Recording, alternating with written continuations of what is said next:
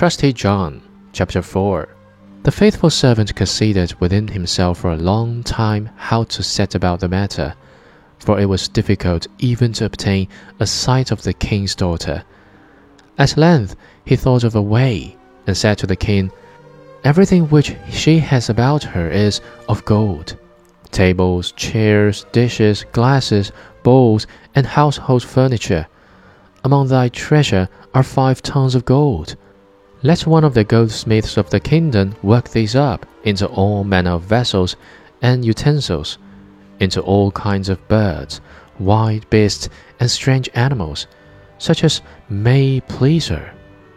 And we will go there with them and try our luck. The king ordered all the goldsmiths to be brought to him, and they had to work night and day until at last the most splendid things were prepared. When everything was stowed on board a ship, faithful John put on the dress of a merchant, and the king was forced to do the same in order to make himself quite unrecognizable. Then they sailed across the sea, and sailed on until they came to the town wherein dwelt the princess of the golden dwelling.